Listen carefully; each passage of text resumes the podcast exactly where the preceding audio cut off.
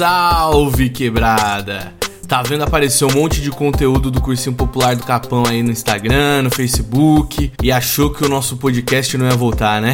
Achou errado! Voltamos! Voltamos agora de cara nova e de nome novo. Esse é o Salve CPC. Vai ser o nosso podcast quinzenal e por aqui a gente vai trocar ideia, a gente vai entrevistar uma galera pesada, a gente vai discutir, a gente vai aprofundar os conteúdos que a gente posta toda semana aí nas nossas redes. Então, fica ligado, por aqui vai ter muita coisa boa, por aqui a gente vai ter muito pano para manga, muita coisa para discutir. Eu sou o João, sou educador da frente de Ciências Humanas do nosso querido Cursinho Popular do Capão e já vou chegar mandando papo reto. Se você tá chegando até aqui por algum caminho não conhecido desse emaranhado de informações que é a nossa grande rede mundial de internet, já segue a gente lá nas redes sociais. No Instagram estamos como arroba Cursinho Popular do Capão, no Facebook é facebook.com barra Cursinho Popular do Capão. E se você tiver dúvidas, questionamentos ou sugestões, manda um e-mail lá pra gente, cursinho popular do capão, gmail.com. Dadas todas essas informações, vamos lá então para nossa estreia, vamos começar essa trocação de ideia e rodar pela primeira vez a nossa vinheta oficial. Está no ar, diretamente dos nossos estúdios do Capão Redondo, o Salve CPC. Salve. Salve, salve. Salve, CPC. Salve, CPC. Salve, CPC. Salve, Salve, CPC. CPC. Salve, CPC.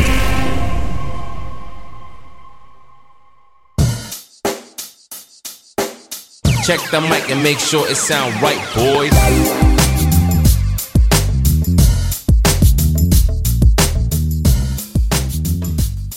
Bom, começando as coisas aqui pelo começo, estamos no ano de 2021, mais precisamente no mês de março, para você que nos escuta do futuro. E começamos esse ano numa situação complicada da pandemia, e como temos responsabilidade, o Cursinho Popular do Capão decidiu que esse ano não voltaríamos com as nossas aulas presenciais como é de costume. Geralmente a gente volta depois do carnaval e nem carnaval a gente teve esse ano. Então, enquanto esse governo não parar de atrapalhar a nossa vida, não resolver vacinar todo mundo, Cadê o Zé a gente vai continuar as nossas atividades, mas pelas nossas redes sociais, o nosso Facebook, nosso Instagram, pra gente continuar aí próximos dos nossos estudantes, criando conteúdo e ajudando a galera a estudar de casa e furar essa grande barreira social que é o vestibular. E aí, chegando no nosso assunto de hoje, já sabendo que a internet é o nosso novo campo de atuação mais amplo, a gente já tem se deparado, e não é de hoje, com uma quantidade absurda de informações falsas, ainda mais quando a gente fala da pandemia, quando a gente fala de dados, quando a gente fala de questões relacionadas à política e agora, consequentemente, à saúde também, né? O CPC, já ligado nessa treta, começou uma campanha aí que chama Fake Dói, que vai ajudar a gente a identificar, entender os contextos e combater as famigeradas fake news. E hoje para trocar essa ideia aqui, para agregar conhecimento e nos ensinar o caminho da verdade, estão comigo as maravilhosas vitórias do cursinho popular do Capão. Não dá nem pra brincar de ordem alfabética, né? Vai lá, Bi. É. Oi, gente. E aí, pessoal? Aqui é a Vitória de Linguagem. Sempre tem que ter esse porém, né? Sou a Vitória de Linguagens aí da, do cursinho. Saudades. Tamo aí. É isso, gente. Eu sou a Vitória de Geografia, né? A gente sempre tem que fazer a distinção do CPC. E como disse o Gil no BBB que ia ter uma segunda temporada, cá estamos nós nessa segunda temporada, distantes digitalmente, neste mundo louco de pandemia. Sim, real, parece que não vai acabar nunca, né? Bom, como a gente estava falando, o nosso podcast também vai ser um espaço importante aí de combate a fake news que a gente está construindo no cursinho, né? Então a gente pode começar pelo real motivo da gente ter escolhido fake news como assunto para o nosso primeiro episódio do podcast, porque que é um assunto tão importante, né? Qual foi o start da gente começar a pensar, da gente começar a falar sobre isso? É, eu acho que nessa ideia da gente fazer o cursinho, continuar com o projeto do cursinho digitalmente, e como para quem nos acompanha aí há algum tempo, seja que já teve aula conosco, ou nos acompanha nossos conteúdos nas redes sociais, nós não somos um cursinho que a gente visa apenas a, o lado conteudista da coisa, ir lá fazer o Enem, fazer algum outro vestibular, e é isso aí. Mas a gente tem que estar atento com a realidade, né? E é justamente intervindo nessa realidade que a gente pode tentar mudar as coisas. Como fake news não é algo nada muito comum nesse Brasil, né? Principalmente nos últimos anos, é algo que pouco se fala, inclusive. É, não só esse podcast está sendo destinado a gente olhar com mais atenção para isso, como nós temos nas nossas redes sociais, quinzenalmente, postagens sobre fake news, com exemplos e como identificar, chamada de fake dói ou fake dói, aí depende como você pronunciar e como você quiser ter esse sentido. E aí a gente trouxe esse podcast para a gente poder conversar sobre os malefícios da fake news, né? E como que a gente acaba sendo atingido por elas e como isso pode moldar nossos posicionamentos em certas coisas, aí, principalmente na política. Boa. Então, para começar, pra gente não começar tão séria, pra gente não começar a ficar revoltado aqui logo de começo, vou jogar na roda aí uma pergunta pra gente começar a pensar no assunto. Qual é a fake news favorita de cada um de vocês? Vai lá, Vi, pode ir, pode ir. Ah, pode. tá. Não, Pode citar a sua, a sua brava. Acho difícil escolher, hein? Porque, na verdade, essa palavra favorita é um pouco triste, assim, porque não dá pra eu falar de fake news sem ter uma vontadezinha de chorar, né? De ficar desesperada. Mas, enfim, eu selecionei duas, né? Falei pra vocês. Uma madeira de piroca, que eu não sei se pode falar piroca, então. Pi! e, ou a grávida de Taubaté. Também é uma, assim, que é inesquecível, né? Pro imaginário nacional. Mas a gente pode descobrir também, pode discutir se é ou não uma fake news, assim, nos moldes que a gente vai discutir ao longo do podcast. Agora, a mamadeira de piroca não tem dúvida. A minha fake news preferida, né? Não é bem preferida, mas a que eu traria aqui em destaque é um pouco mais cruel que a Davi. A Davi hoje a gente dá uma risada, né? Uma madeira de piroca hoje a gente conseguiu transformar em algo cômico depois do estrago que ela causou anos atrás. Mas eu ficaria hoje em destaque com o lockdown não dá certo. Ontem, no, no, no, seu Twitter, publicou um mapa interativo da evolução dos leitos de UTI ocupados no Brasil nos últimos quatro ou cinco meses. E de todos os estados brasileiros, apenas dois estão em média ocupação, que é Roraima e Rio de Janeiro, e todos os outros estados brasileiros estão com alta taxa de ocupação. Mas a gente ainda ouve aí de certos políticos que o lockdown não resolve, né? Fica aí. Qual que vai ser a nossa última opção no final das contas para a gente não lotar ainda mais as UTIs por esse país afora? E você, João? Conta pra gente. Eu tenho duas fake news favoritas, assim como a Vitória. Eu tenho uma de curto prazo e outra a longo prazo. A minha fake news favorita no contexto da pandemia e é o meu meme preferido também dos últimos tempos, que é o Tedros Adhanom, diretor-geral da OMS, tomando a cervejinha e dançando no bar, descumprindo o lockdown, descumprindo as, as normas da OMS. Tudo, é tudo. E a minha fake news favorita da vida é que o Brasil comete um erro quando chama o doutor Áuzio Varela de Drauzio, porque na verdade o nome dele é Áuzio. Então, o nome dele, na verdade, é Doutor Áuzio Varela, não é Drauzio Varela. Então tá enganado. Chocada com essa. Utilidade pública, inclusive. É, ele é... Essa é a minha fake news preferida. E eu, inclusive, gosto muito de, de propagar. Tenho, tenho essa culpa. A do diretor da OMS no bar é ótima. Pedro de shortinho.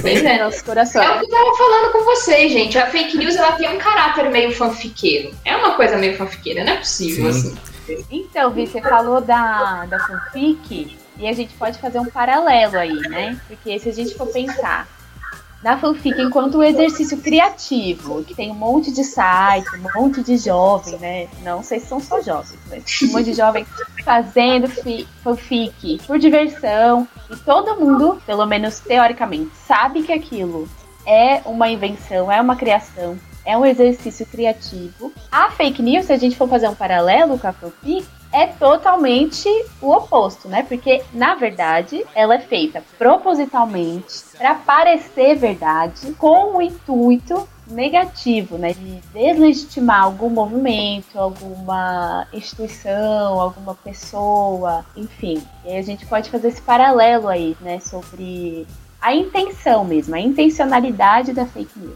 É isso, né? A fake news ela tem uma intenção por trás e por vezes um planejamento dessa intenção, né? Uma coisa que o Lula disse no, no, na coletiva de imprensa que ele deu semana passada, e é uma coisa que eu concordo muito, é que ele fala: por que, que é difícil desvendar fake news? Porque a verdade precisa ser explicada, né? A mentira você só propaga, mas a verdade a gente precisa explicar, né?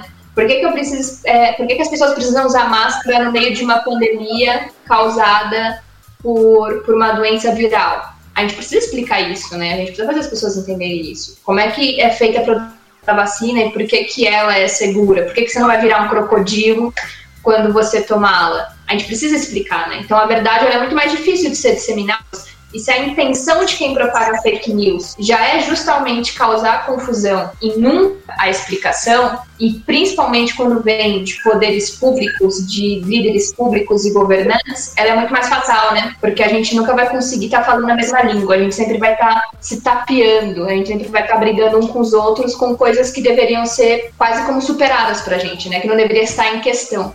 Total. Então, é, se a gente for traduzir, né, ao pé da letra, o que, que significa fake news, é um termo que vem do inglês, e se a gente for traduzir, fica notícia falsa. Mas tem uma discussão já rolando entre estudiosos de linguagem, estudiosos de educação, né, de, de comunicação, que defendem uma tradução que aborde esse caráter intencional da fake news. Então, eles preferem trocar notícia falsa para notícia fraudulenta ou desinformação, porque aí nesse termo carrega uma intenção, né, que não é um simples erro jornalístico que pode acontecer numa redação, por exemplo, e que todo jornalista pode acabar errando, noticiando uma informação que não seja um fato, não seja verdadeira.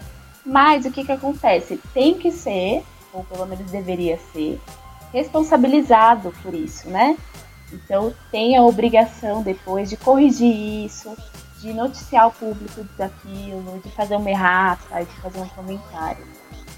Mas mesmo que alguns equívocos jornalísticos possam ser escolhas, né? Acho que é outra discussão. A gente precisa diferenciar fake news de um simples erro, porque elas são propositalmente feitas para isso, para gerar comoção, para gerar clique, para serem espalhadas com o objetivo de causar algum dano a imagens, movimentos sociais, marcas, e também são capazes de gerar mudanças políticas, né? Como a gente bem sabe.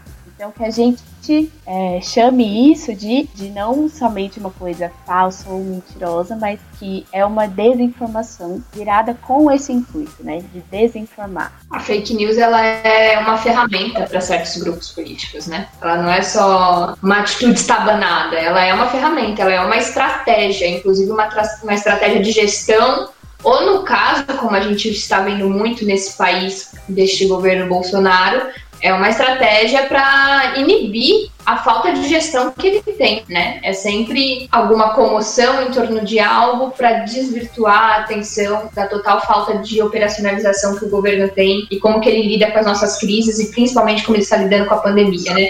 Não à toa, a pesquisa do Datafolha que saiu hoje, cerca apenas de um terço da população brasileira, apenas não, né? Ainda um terço da população brasileira considera que o governo está indo bom, ótimo no, no, em enfrentamento da pandemia. Caramba, ainda um terço da população brasileira considera que um governo desse, que negou pedidos de compra de vacina da Pfizer, três pedidos, dois deles sendo no meio do ano passado, para a gente começar a vacinar a população em dezembro, para a gente ter 70, mil doses, 70 milhões de doses até o meio do ano. Se um governo desse está lidando bem ou ótimo com a pandemia, consegue ainda causar essa imagem, é em cima, inclusive, de estratégias como de fake news, né? É em cima, inclusive, da comoção que se faz e que se usa dessa comoção e dessa emoção de notícias falsas nas pessoas, né? Então, a, a fake news é essa, essa, é essa ferramenta por uma coisa muito estratégica e importante que o governo utiliza, que é sempre ter um inimigo, né? Sempre existe um inimigo para o governo Bolsonaro. É os governadores que fazem o que não deveriam fazer, supostamente, são os prefeitos que não usam o dinheiro como deveria ser usado, supostamente, é o vírus chinês que, que foi surgido no laboratório da China e que a própria OMS já foi comprovado que não, são natural, é, o, a Covid-19, mas é sempre isso, é sempre o inimigo. E através das fake news sempre se propaga isso. Inclusive no nosso Fake Dói, nossa primeira postagem que está lá nas nossas redes sociais, tanto no Facebook quanto no Instagram, a gente pega um exemplo de post do governo Bolsonaro, do governo, não, do próprio presidente Bolsonaro, que ele fez no final de, de, de, fevereiro, se eu não me engano, dia 28 de fevereiro, que ele pega uma manchete de uma, do portal G1 de 2015, e é uma manchete que diz que Goiás sofre com faltas de leitos. E aí o tweet dele é o Brasil sofre com falta de, de leitos, assim, desde sempre, sabe? Por que, que agora tá tendo isso, né? E é isso, né? O lockdown não funciona. As, querem aprisionar as pessoas em casa e o lockdown não funciona. E o que a gente vê é, é isso, né? Você pega uma notícia fragmentada, você compartilha apenas a manchete, você pega um contexto de cinco anos atrás, um contexto de um outro espaço, de uma outra delimitação regional, de, de outras causas daquele problema, e você compara, você compara com o colapso geral da saúde que a gente está vivendo hoje nesse país. É, quando a gente viu Manaus entrar em colapso primeiro nessa segunda onda, a gente ainda chegou a ver pacientes sendo transferidos para outros estados.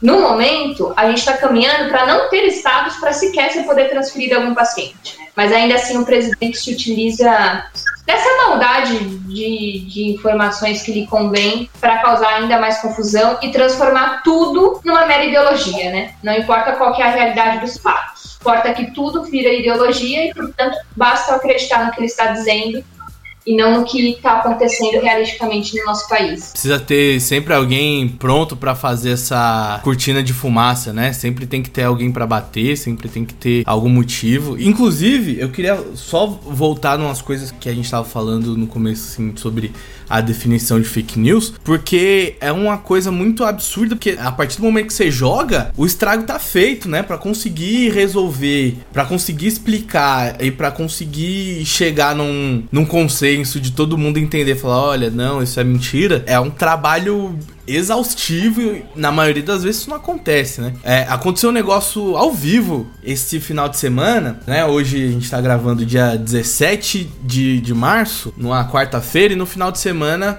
o Bolsonaro abriu entrevistas para o novo ministro da Saúde, né? E aí na é, o novo ministro da Saúde entre aspas. E aí o Alexandre Garcia leu ao vivo na CNN um tweet da, da doutora Ludmila Rajar, dizendo que ah, eu agradeço prontamente a sondagem do governo, fico, fico feliz pela confiança do convite para assumir o Ministério da Saúde, que Deus me ilumine nessa missão, vou ter uma colaboração. E aí, na mesma hora, o âncora do jornal falou: olha, a gente entrou em contato com a assessoria de imprensa da doutora Ludmila e ela disse que esse tweet que você tá lendo aí é falso. E era um tweet que estava sendo propagado a rodo na, no Twitter, na internet, porque tava todo mundo dizendo, porque era uma pessoa que tava se mostrando idônea na, na internet, nas discussões, e ter ela associada ao governo era uma coisa que ia fazer muito bem para a imagem do governo no momento de crise tão absurda que a gente tá vivendo, né? Mas o, o que eu fiquei pensando é justamente isso, assim. Essa é uma exceção no meio de um emaranhado de mentiras, de fake news que a gente vê todos os dias e que para conseguir tomar os cacos de volta, mesmo quando um, um jornal errava e tinha uma errata na edição seguinte, já era um problema porque nem todo mundo ia ler errata, sabe? Todo mundo ia tomar aquela primeira informação como uma informação verdadeira.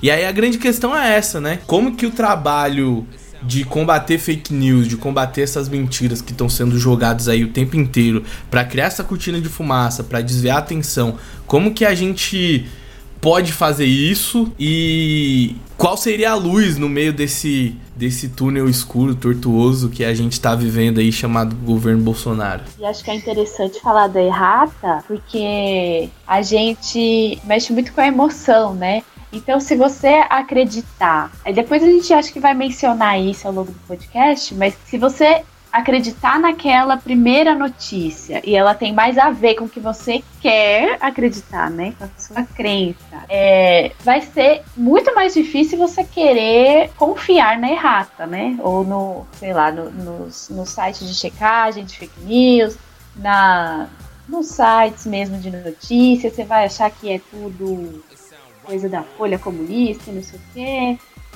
E vai ser muito mais difícil, né? Você querer. Outra fake news, inclusive, Vai né? Descredibilizar, né? Folha comunista. É outra fake news. Gente, eu não sei. Olha, tira da onde as coisas, né? Que eu não sei onde que tá o comunismo. ali. E aí é interessante pensar, né? Que não é só invenção a fake news, mas também descontextualizar uma informação que pode ser que em algum momento foi verdade, foi uma notícia de fato. Tipo o exemplo que a Vi que a gente fez lá no, no Fake Dói, do Bolsonaro descontextualizar uma informação de 2015 para justificar uma situação atual. Então isso também é um mecanismo da fake news, né? E lembrar também que a fake news não tem um formato específico. Ela não vem só em texto, né? Ela também vem em vídeo, pode ser em gráfico, pode ser uma manchete, é, e aí tem imagem, tem áudio, corrente de zap. Esse, todos esses formatos eles podem se encontrar, né? E se misturar para formar uma, uma desinformação, né? Uma notícia fraudulenta mesmo. Uma coisa que a gente comentou bastante quando a gente estava pensando nesse post é o quanto que eu mostro a parte da notícia que me convém, né? Eu não mostro ela inteira, eu não compartilho os fatos inteiros.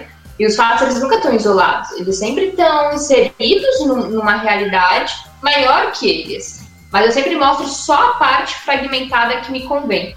Eu vou ler o tweet que a gente colocou quando a manchete que o Bolsonaro, inclusive é um print que ele tira do celular, enfim, é falta de leitos de, em UTIs preocupa pacientes em todo o país. Adolescente morreu em Goiás depois de esperar mais de 30 horas. Espera chega a passar de uma semana em alguns locais. Ele colocou isso. A notícia, quando a gente lê a notícia inteira, inclusive isso é uma das dicas né, mais primordiais básicas da gente não cair nessas pegadinhas, é nunca se atentar apenas às manchetes. Leia a notícia inteira. Porque às vezes a manchete pode nem ser uma manchete mentirosa, mas ela é muito tendenciosa. É igual quando o Lula voltou a ser elegível por uma decisão do ministro Fachin.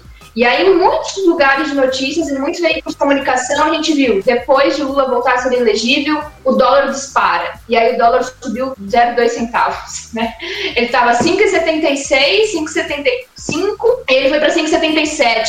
Eu falei, vez. tem Primeira pessoas que disparadas, né? Há quanto tempo a gente tá falando que o dólar tá pra lá da casa dos 5, pra lá da casa dos 5,50? Mas é isso, ela é tendenciosa. Então é muito fácil, né? É muito fácil eu, eu compartilhar aquilo. Ainda mais no mundo informacional que a gente vive e que as redes sociais, a nossa principal maneira de comunicação com os outros e com, os mun e com o mundo, as pessoas, a gente tá vai perdendo um pouco a, a, a nossa capacidade de dialogar, de expressar, de fazer análises, né? De, de trocar ideia, de argumentar. Tem que ser tudo muito rápido. Tudo muito rápido, porque tudo se perde muito rápido. Tudo surge muito rápido. Então, por que, que eu vou ler uma notícia? Só a manchete já me basta. E aí, o Bolsonaro também se articula, se ele usa disso. E aí, o tweet ele diz: o que aconteceu em março de 2015? A saúde no Brasil sempre teve seus problemas. A falta de UTIs era um deles e certamente um dos piores.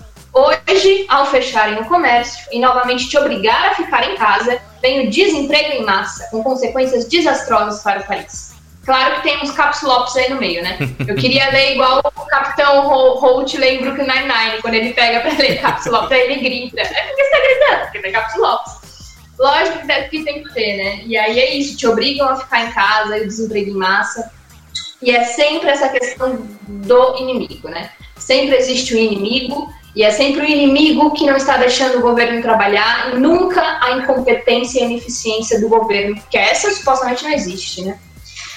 Fica aí pra gente, dentre, tanta, dentre tantos exemplos que, que Bolsonaro, que ministérios, que ministros, secretários já deu, mais uma pra conta. E esse negócio de como a gente consome informação, que a gente se engaja nos posts do Twitter, do Facebook, muitas vezes até pra se revoltar. A gente lê as coisas pra ficar puto, a gente lê as coisas pra ficar com raiva, isso gera engajamento e isso impulsiona as coisas. Então, é, usar um- uma manchete pra ser sensacionalista é o famoso clickbait, né? Você vai gerar engajamento, você vai fazer com que a galera toda fique, comece a discutir por causa de uma frase que na verdade nem é a informação principal que aquela notícia tem para passar, né? É uma coisa sacana, né? É um jeito safado de conseguir chamar atenção, de tentar ter ali os olhares voltados para o assunto que você quer. Isso é, é uma coisa que acontece sempre, né?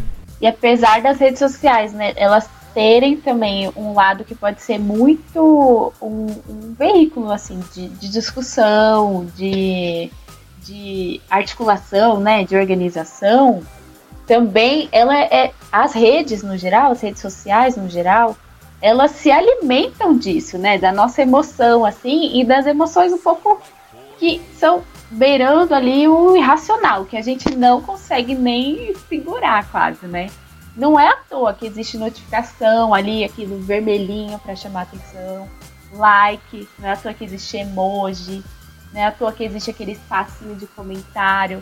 Não é à toa, porque a rede social, as redes sociais, né, no plural, elas querem quanto mais tempo a gente ficar lá, quanto mais tempo a gente permanecer no lugar, mais é, lucrativo, né, para a rede. E nada melhor para fazer uma pessoa engajar um post do que gerar uma raiva, gerar sentimento de medo, gerar indignação, né?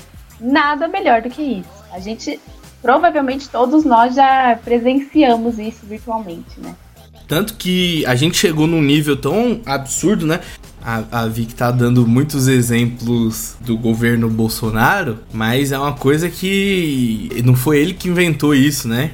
É mais uma cópia barata do Trump e de tudo que o, o imperialismo tem feito, né? E a gente chegou no nível, as próprias redes sociais estão criando mecanismo para não, não, não, espalhar fake news, assim. O, o, Twitter, se você tá compartilhando o link de alguma notícia, ele pergunta antes, né? Se você tem certeza que quer compartilhar isso sem ler, você não lê a notícia antes de compartilhar. E é aí um, uma catraquinha ali que impede da gente sair compartilhando um monte de notícia falsa sem saber.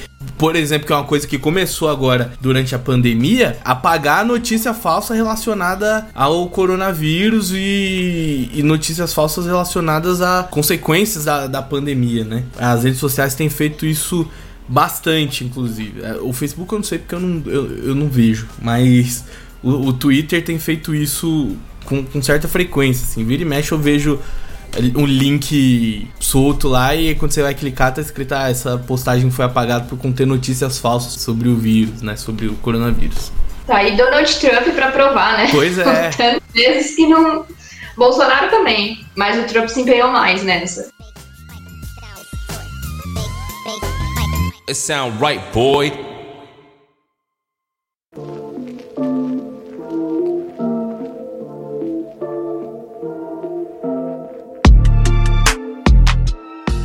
Importante a gente ressaltar aqui também, a gente já chegou a mencionar que a fake news é uma ferramenta, né? Então existe algo maior que a fake news, né? Se a fake news é justamente uma ferramenta ali para ajudar a propagar e virtuar o que de fato está acontecendo na realidade, é, eu acho né, e através de uma comoção, e através de um puro achismo, de um puro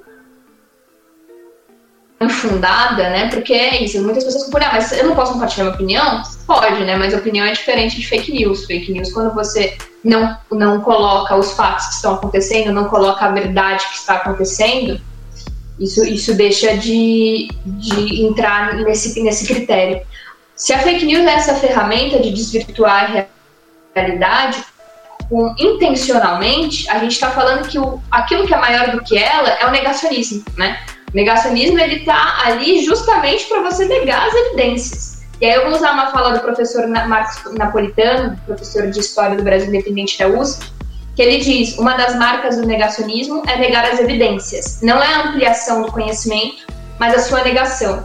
E aí, como é que eu nego o conhecimento? É falando que lockdown não funciona. É falando que bastasse eu deixasse os velhinhos e os idosos isolados, que nada disso estaria acontecendo no país quando na verdade a gente está vendo UTIs lotadas país afora com pessoas jovens, com pessoas adultas, com pessoas das nossas idades, com, com pais, mães com 30 anos, 40 anos de idade, né? E como se deixasse os senhores e as senhoras em casa e todo o resto da população circulando trabalhando normalmente, pegando ônibus normalmente, em festa normalmente, e voltassem para casa não fossem infectar essas pessoas, né? É dizer que máscara não precisa. Inclusive, o governo já parece que, que usa máscara no sentido, no sentido mais tosco pátrio da palavra, né? Tipo assim, é, é, um, é, um, é um serviço de honra não usar máscara por Brasília, né? A gente vê muito isso, a comemoração do Arthur Lira, a festa, né? Aquela confraternização com, com os deputados depois de ganhar a presidência da Câmara. É um, eu até ouvi uma, uma repórter falando, é da revista Piauí, eu não lembro o nome dela, mas ela falando, né? É um, é um show de máscara, no caso, um show sem máscaras, porque é isso. É uma afirmação de posicionamento político de, de, que estou com o governo, né? E tudo bem, por vou precisar usar máscara? E até isso virou uma questão de ideologia, né? Não importa qual sejam as evidências, não importa qual sejam os fatos, eu acredito que usar máscara não influencia em nada. E aí é isso, acho que a gente precisa atrelar uma coisa na outra. Se, o fake, se a fake news é a ferramenta, o que está acima dela e o que gera essas fake news são essas posturas negacionistas que no fim culminam nas mortes dos nossos, né? Dos nossos amigos, dos nossos familiares e afins. Essa questão do negacionismo é uma coisa muito séria, assim, que foi só mais uma coisa que a pandemia escancarou e deixou a mostra, assim, num nível absurdo, né? A Vi já falou aí no começo da nossa conversa, uma das fake news preferidas dela é, é, a mamadeira de piroca que tava junto com kit gay e tudo mais. Mas a gente tá enfrentando isso, esse revisionismo histórico, essa negação da ciência. Pô, quanto tempo a gente já não tem escutado que não existe aquecimento global, que a, as mudanças climáticas não tem relação com desmatamento, que não tem relação o papel da humanidade na transformação da natureza e transformação num sentido bem ruim. E há quanto tempo a gente não tá falando disso, né? De revisionismo histórico mesmo, de tentar mudar aquilo que já tá posto, sabe? A gente tá falando de gente que ignora muito tempo de contribuição e de pesquisa científica, indo muito longe no sentido histórico mesmo. Praticamente todos os filósofos, desde os primeiros filósofos, que foram os filósofos pré-socráticos, todos eles desenvolveram conhecimento sobre o universo. Todo mundo pensou alguma coisa sobre o universo. E eu tô falando de conhecimentos racionais já, que já são conhecimentos que não estão ligados aí a nenhuma explicação mitológica. Foi aí que começou a filosofia. Quase 200 anos depois, Aristóteles apareceu e deixou uma obra aí que alcança praticamente tudo. É uma obra de caráter universal mesmo. Ele infere desde a lógica até a física e a metafísica. A física aristotélica elaborou uma concepção de organização dos astros, uma divisão muito organizada do cosmos e tudo mais. Copérnico, o Nicolau Copérnico, mil anos depois, propôs o heliocentrismo, superando a tese aristotélica, mas também superando o, a hipótese geocentrista do Ptolomeu, que foi aceita e veiculada por mais de 14 séculos. E aí, depois deles, já no século 16, 17, apareceu Francis Bacon, por exemplo, que criou o método indutivo para se observar as leis da natureza. E o Descartes, que foi extremamente importante, que criou o método racional dedutivo, que é o método científico aceito e aplicado até hoje, né? Basicamente. E aí, depois disso, o que se aceitava como um postulado científico é aquilo que era experimentado e aquilo que era passível de ser provado, né? Então, a tradição científica não é qualquer coisa, né? Ela é provada, ela é testada. Porém, tudo isso que eu dei essa volta toda na história para dizer é que, como disse o, o Karl Popper, se você quiser ter certeza das coisas, você não vai fazer ciência, você vai fazer religião. né? ele disse mais ou menos isso. Então qualquer hipótese é passível de ser superada, porque a ciência é, é isso, né? Mas ela só pode ser superada se ela tiver um ponto a se provar. Se você cria hipótese e tira hipótese de qualquer lugar, sem averiguar, sem ter nenhum método, você está ignorando aí praticamente mais de dois mil anos de construção de conhecimento, de construção científica. Então fazer revisionismo histórico e pensar nessas coisas do nada é absurdo. O Lula falou isso na, na coletiva dele, né? Falou, ó, o Marcos Pontes, que é ministro do Bolsonaro, foi lá pro espaço, ele viu que a Terra é redonda, né? Por que, que ele não ensina pro Bolsonaro? E no outro dia o Bolsonaro tava Ele não, não dormiu, se ele não dormiu é. quando chegou lá, ele viu que a terra é redonda, né? Exatamente. Se ele não dormiu, ele viu que a Terra era redonda. E aí a gente tá chegando num nível mesmo de que a gente só consegue acreditar nas coisas que a gente vê, porque a gente tá colocando de fato as ideologias na frente de tudo, inclusive do que tá posto, inclusive do que é ciência. A ciência, o método científico, o método de experimentação tá sendo deixado de lado.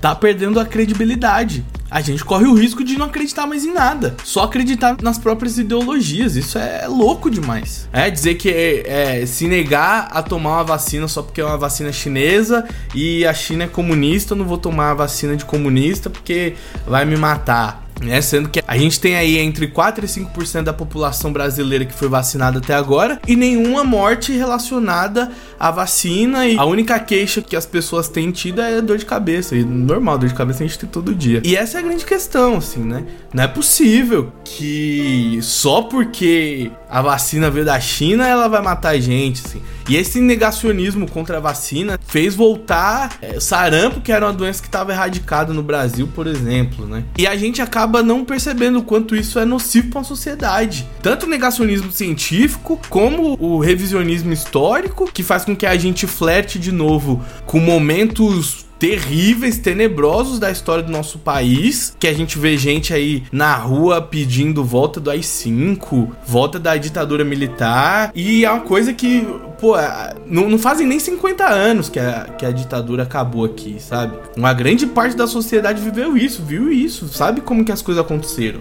Tem gente aí que dedicou a vida inteira para combater, para denunciar os horrores da ditadura militar no Brasil, tanto no, no Brasil quanto nos nossos países irmãos vizinhos da América Latina e o tanto que as ditaduras mataram gente, cercearam direitos e a gente continua a achar que não, tá, quem tá falando isso que viveu lá que tá errado. Não era ditadura, era um regime militar, né? Não é ditadura, é regime. Pior, revolução, né?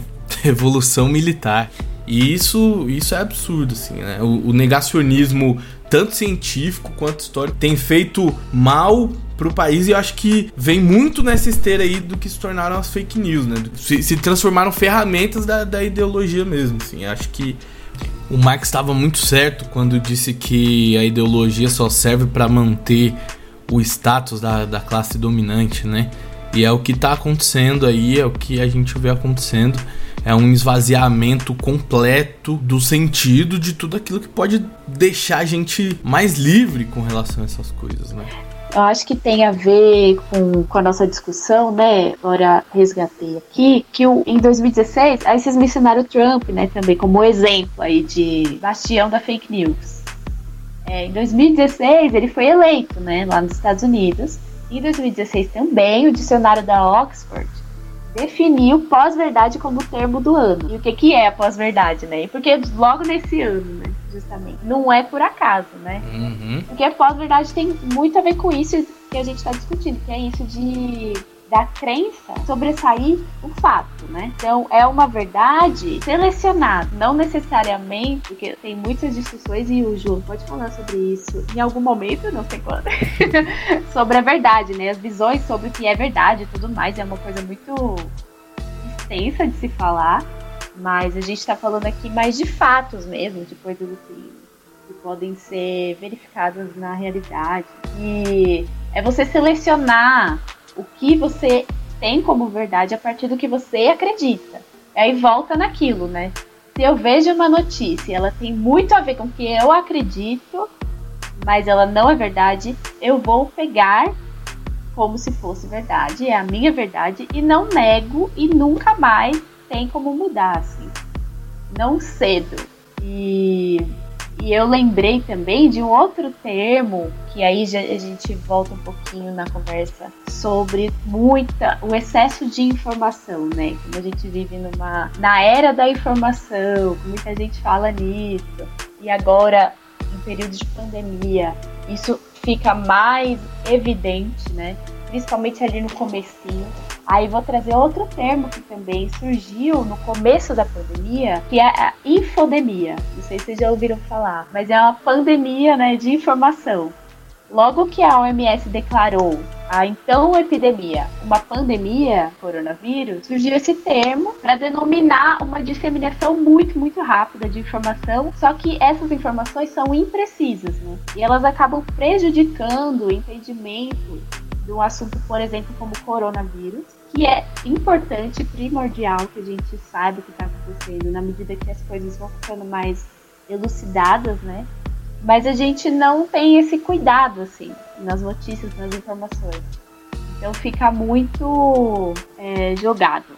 É, eu, eu ia só complementar uma coisa quando a gente fala sobre a questão da ciência, que aí nós, réis mortais, parece também que a gente sempre tem que ter uma relação de muita passividade com a ciência, né? Parece que o povão, ele é isso, você tem que acatar o que a ciência fala. E quando a gente fala de ciência, a ciência ela também não é essa instituição unânime que está acima de tudo e de todos e essa divindade. Né? A ciência, inclusive, ela caminha de acordo com as demandas que a sociedade coloca para ela, né? E ela, inclusive, faz sentido para a sociedade pega para ela esses avanços e a gente utiliza no nosso dia a dia, senão não faria sentido, né? Senão não estaríamos desenvolvendo o 5G. O 5G ele nasce de uma demanda social e ele vai ser usado porque a sociedade passa a, aderir. Não, não é uma completa passividade. Quando a gente fala dessa questão da ciência, ah, quando a ciência diz tal coisa, então a gente acata. A gente acata porque é importante a gente ouvir os especialistas, né? Desde o início da pandemia, a gente ouviu infectologistas, ouviu virologistas, ouviram médicos que falavam o quê? Use máscara, distanciamento social, é um vírus respiratório, né? Ele passa por gotícula, ele passa, enfim. E aí tudo isso sempre caindo por terra. Olha, o Brasil vai chegar a 2, 3 mil mortes por dia. Olha, a gente vai alcançar o, o, o colapso da saúde, porque nenhum sistema de saúde no mundo dá conta de tomar conta das pessoas, elas ficam doentes ao mesmo tempo. Né? Isso vai acontecer e a gente não ouve. A ciência, inclusive, ela caminha quando ela é questionada, né? A ciência ela não é imutável. Ela caminha quando ela é questionada. Mas é por isso que a gente tem que ter os métodos científicos e a gente publicar esses estudos, né? Por que, que a vacina ela é algo confiável? Porque ela foi algo desenvolvido, ela foi uma hipótese formulada, foi uma hipótese testada e foi divulgado esse estudo, né? Então, a partir do momento que ele é divulgado, qualquer cientista do mundo daquela área pode, inclusive, fazer a testagem dele, falar, olha, aqui não deu certo, e é por isso que ela é confiável, porque ela passa a ser público esse estudo. Esse estudo ele passa a ser público, não por porque alguma mente brilhante no mundo desenvolveu aquilo e a gente tem que acatar. Não por isso, né? Então, quando a gente pega e fala assim, ah, alguns dizem que a Terra é plana, tudo, tudo bem, você pode ter essa hipótese, me, me teste ela. Teste ela, faça seu método, publique e faça com que ele seja compreensível ao ponto de outros cientistas também poderem testá-lo. Né? Uma vez que isso não é feito, isso é só um achismo, isso é só uma opinião. E a gente recai de novo naquilo, né? A ciência deixa de ser ouvida para virar sempre um negacionismo supremo e tudo sempre parte de ser opinião, de ser gosto, de ser o, um dos filhos do Bolsonaro, que eu já até confundo quem é 010203, o que é deputado, o que ia fazer, o que teve experiência de fritar hambúrguer, ia ter cargo diplomático nos Estados Unidos. É o Carlos Bolsonaro, acho que é o Carlos Bolsonaro, falou assim, ah, enfia a máscara, né, naquele local. Não, foi o Eduardo, foi o Eduardo. É o Eduardo. Ah, é que são tantos, sabe? Ai, Pegando esse gancho aí, Vic, eu queria mandar um salve aqui pro grande companheiro René Descartes, que escreveu um livro intitulado O Discurso do Método, que inaugurou o método científico moderno pra vir um cidadão. Ah, a gente deu uma aula no cursinho aí no ano passado. Quem participou dessa aula vai lembrar que foi um aulão que a gente deu junto com a, com a Frente de Ciências da Natureza. E a gente tava falando sobre negacionismo. E eu acabei a aula dizendo que o René Descartes escreveu um livro, O Discurso do Método. Ele escreveu ali passo a passo de como que poderia nascer, como poderia ser um método científico. E a ciência acatou isso, assim. É bem isso que a Ave acabou de falar. A gente tem a ciência para aquilo se provar verdadeiro, né, factível, ela precisa ser testada. Acabei de falar isso, né? E precisa passar pelo método. A ciência tem método para isso. Não é achismo, eu não posso tirar um, uma opinião lá da onde o, o, Eduardo Bolsonaro mandou colocar a máscara para falar que é uma coisa que tem que ser verdadeira, porque não é. A ciência não é imutável, mas e é justamente por isso que ela precisa ser testada, ela precisa ser colocada à prova e quando uma hipótese se torna mais factível que a outra, ela é superada e tá tudo bem. Ninguém vai ficar com raiva do outro não. O E assim se caminha, né? Exatamente. É a grande frase do Newton, né? Só cheguei até aqui porque eu me apoiei em ombros de gigantes e os gigantes que a, às vezes ele se apoiou para dizer que os caras estavam errados. Quando a gente fala de pós-verdade, tem, tem muito isso. Assim, a filosofia discute muito o conceito de verdade, o que é verdade e tudo mais.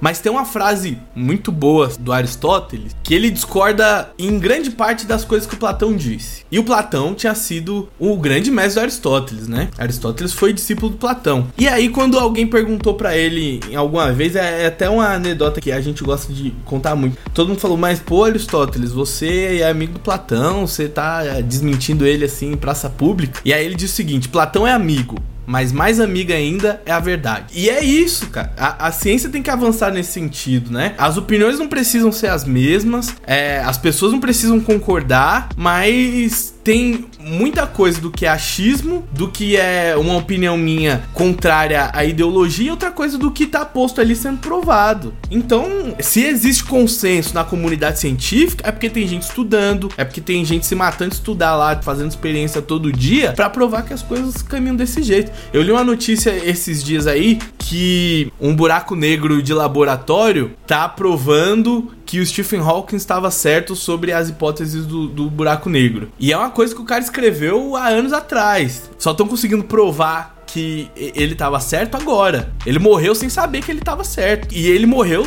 sem dizer que o que ele estava dizendo ali era verdade absoluta. Ele estava colocando como hipótese. É uma hipótese a ser levantada, não é uma verdade. E é isso, sim. Eu acho que tem muito disso na na crença que a gente tem na ciência, que é um pensamento positivista, né? Que a gente tem que ter a ciência como religião, de ter a ciência como a, a grande detentora de todas as respostas. E, primeiro, a ciência não vai explicar o mundo inteiro, não. A ciência ajuda a gente a encontrar outras respostas, né? Mas a gente também não pode sair duvidando à toa do que, que a ciência põe como verdadeiro, como factível, né? E eu acho que essa é uma das grandes questões. A verdade para os gregos era a aletheia, né? Que é, se a gente for traduzir no pé da letra, é o não esquecimento. É as coisas que, que continuam sendo como elas são, como elas sempre se mostram. Mas os os latinos, né? Quando traduziram os termos grego, a, a aletheia virou veritá pro latim. E é, é, o que a gente toma, assim. Mas só que pros romanos ali, pra quem falava latim, essa ideia de verdade virou uma disputa de narrativa mesmo. É a narrativa que tava mais próxima dos fatos, né? E eu acho que isso acaba gerando um, um, nível de relatividade para a verdade, como a gente vê, e a gente acha que existem várias verdades, né? Aí que tá o, o grande problema, aí que tá o, o, grande negócio que a gente tem que entender onde essas, essas narrativas estão se pondo e a quem essas narrativas vão favorecer, se a gente for olhar nesse sentido. Eu acho que essa é a grande questão, né? A narrativa da ciência sempre foi uma narrativa muito neutra, de tentar responder a questionamentos simples, naturais, a, a tentar encontrar algumas respostas e responder perguntas que a humanidade sempre se fez. Agora, quando a gente quer discordar disso para disputar uma narrativa e trazer uma narrativa que vai trazer um benefício específico para alguém, é, eu acho que é aí que essa verdade, essa pós-verdade, tem que ser posta em xeque, né? Que a gente tem que tentar entender para qual caminho que essa verdade tá levando a gente. Porque se for assim, a gente não vai ter mais nada que se amparar. Então pode cancelar a história, pode cancelar a física, pode cancelar a biologia, porque vai ser o, o que a gente tirar da cabeça. O João mandou um salve pro Descartes. Eu vou mandar um salve pra Yasmin, a nossa estudante. um dos episódios que a gente gravou lá atrás, no ano passado. Eu lembro que ela levantou uma frase do livro 1984, que a gente um dia tinha chegado a comentar, que é: quem controla o passado controla o futuro, e quem controla o presente controla o passado. Claro que a gente pode ter aí várias críticas em questões narrativas de 1984, não é, não é o ponto aqui, não é o ponto. A de linguagens, então, não vou nem comentar com ela sobre isso, não é o ponto, mas não deixa de ser um bom exemplo, assim, de, de um regime, de um governo totalitário, né? E aí, o quanto que isso que o João falou, né, de, de prevalecer e satisfazer determinadas narrativas. Então, se eu controlo o passado, eu controlo o futuro, mas principalmente se eu controlo o presente, eu controlo esse passado, porque através da manipulação que eu faço de informações desse presente, eu posso desvirtuar o que era aquele passado, né? No passado, inclusive, a gente chegou a fazer uma discussão bem no momento em que estava aquele caos de troca de ministros da saúde, né? Parece que a gente está vivendo um replay, inclusive, que tinha saído Mandetta, o Caixa tinha ficado um mês, aí entrou o Pazuello, e uma das primeiras grandes medidas do Pazuello foi não divulgar os dados de óbitos de Covid de acordo com o que os laboratórios iriam processando dia a dia, né?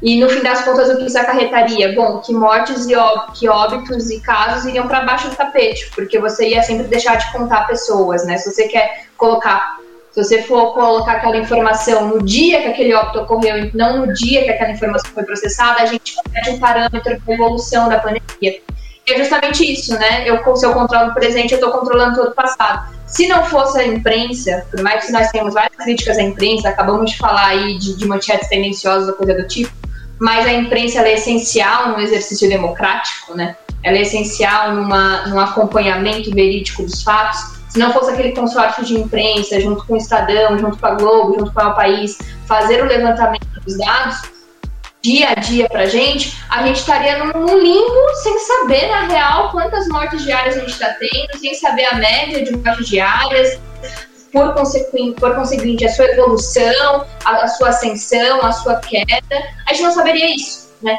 Então, quando a gente olha para esse tipo de postura, né, que a gente começou como uma ferramenta como o fake news, que a gente viu que faz parte de algo maior, que é o negacionismo, isso é muito característica de governos totalitários, né? Nós estamos falando que a gente está no regime totalitário, mas não significa que não existem as características totalitárias. Inclusive, quando você manipula as narrativas e informações dessa maneira, isso é muito totalitário. Eu vou falar uma frase que eu acredito que o Antônio, se estiver ouvindo a gente, que é o nosso professor de história, vai gostar, já que ele adora Hannah Arendt. E aí a Arendt, quando vai falar do totalitarismo, e ela fala da ideologia e coisas do tipo, ela fala inclusive que, abre aspas, o soldado político do governo totalitário não é o convicto, mas sim o que perdeu os critérios do pensamento.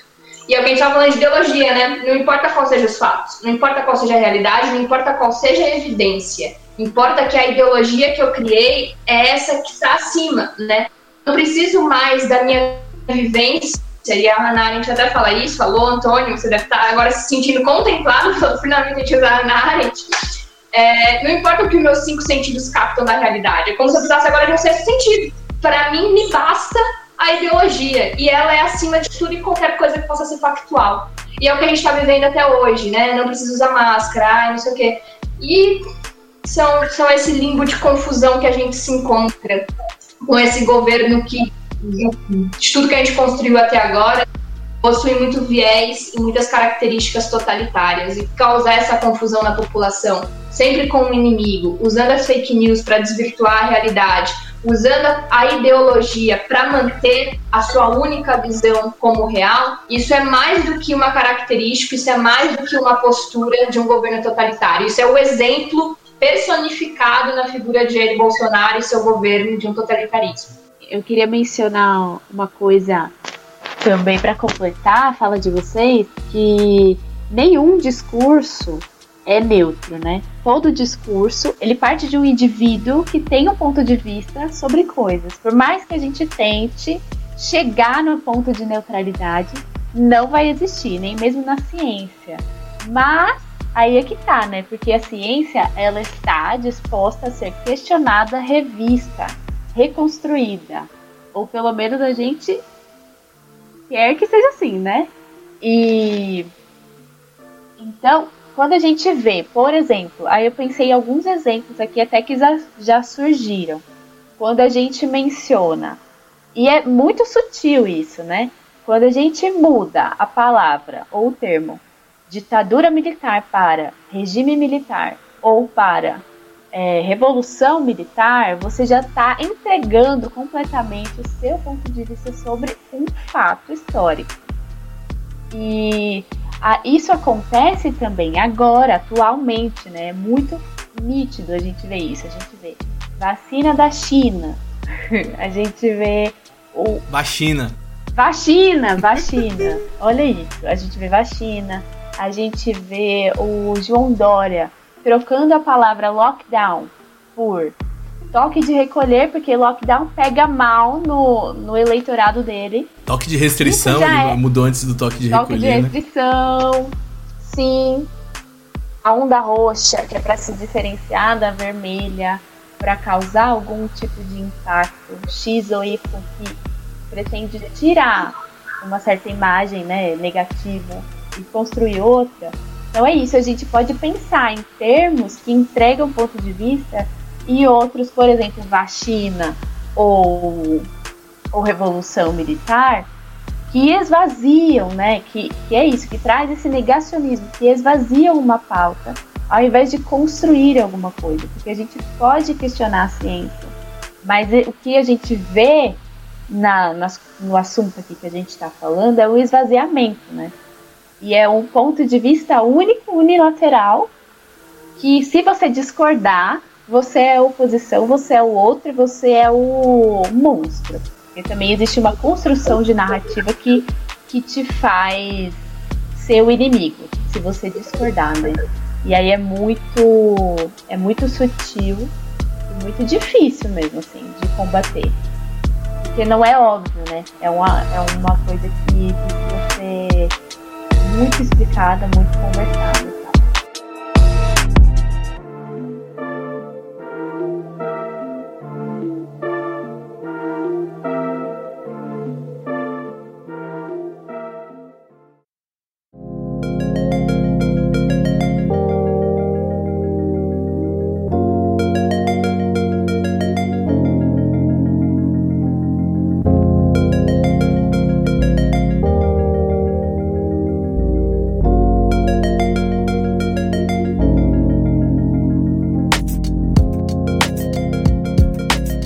Isso, acho que deu pra gente discutir muita coisa, a gente entrar em vários temas, acho que é um assunto que não vai se encerrar só aqui. A gente vai revisitar, a gente vai pensar, discutir muitas vezes. A gente vai continuar aí com as postagens do Fake Dói, que é um trabalho exaustivo de desmentir e ensinar como a gente combater fake news. E, e acho que nós, como educadores, como um movimento social de, de educação popular, a gente tem um compromisso com a verdade nesse sentido, né? E principalmente quando essa pós-verdade afeta diretamente a, a, população mais vulnerável, a classe trabalhadora, e, e favorece aí quem tá querendo roubar essas narrativas, roubar os nossos direitos direitos, levar para si tudo que a gente luta e já lutou tanto para conquistar enquanto classe trabalhadora. Né? Então, para a gente acabar esse grande momento aí de retorno do nosso podcast,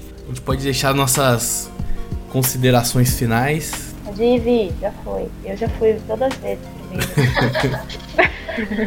Bom, gente, é isso. Foi como o João falou. O assunto não se encerra por aqui. Na verdade, o caráter do debate e da troca de conhecimento é justamente essa, né? Não se encerrar e a gente caminhar juntos. Nos acompanhem nas redes sociais. Um salve especial para a nação corintiana que sofreu com a eliminação do time feminino da Libertadores hoje, né?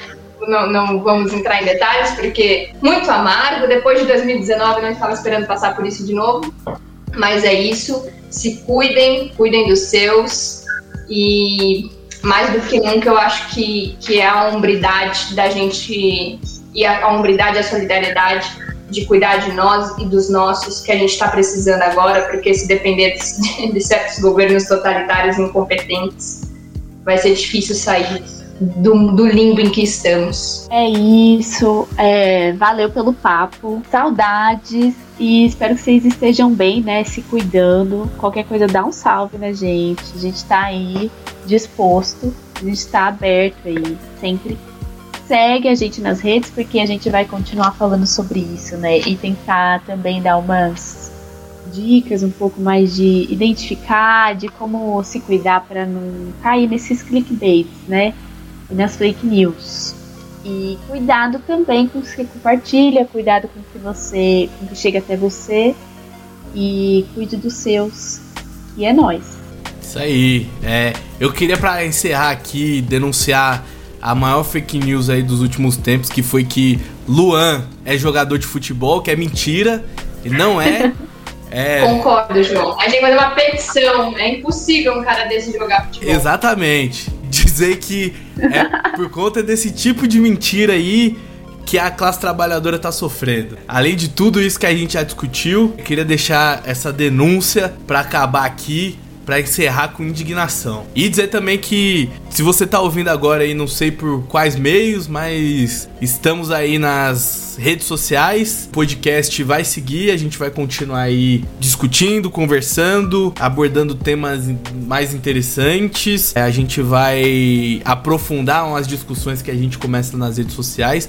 Então tem que seguir o pacote completo aí, seguir a gente no Instagram, que é arroba cursinho popular do Capão, no Facebook, que é facebook.com barra cursinho popular do Capão. Nosso podcast tá aí, mandem opiniões, mandem ideias, mandem sugestões de temas pra gente discutir nas nossas aulas públicas, no nosso SEM, que é o Saber em Movimento, que é um momento de discussão e debate, e pro nosso podcast também. Às vezes você quer que a gente entreviste alguém, a gente talvez consiga, né? A gente atrás, né? Tentar, a gente promete que tenta. E é isso. Obrigado para quem escutou até agora. Vai, Corinthians. E fique atento aí que logo mais a gente tá de volta. Valeu, até a próxima. Salve CPC. Tchau. Povo. Tchau.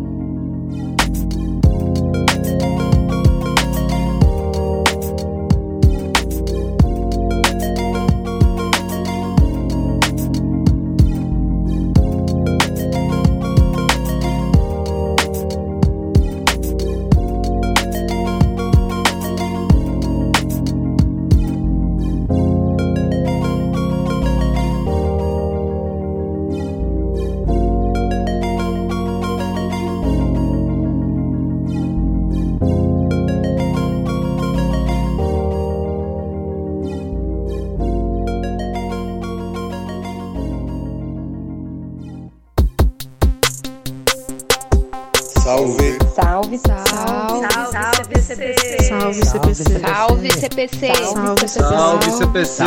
CPC. Salve CPC.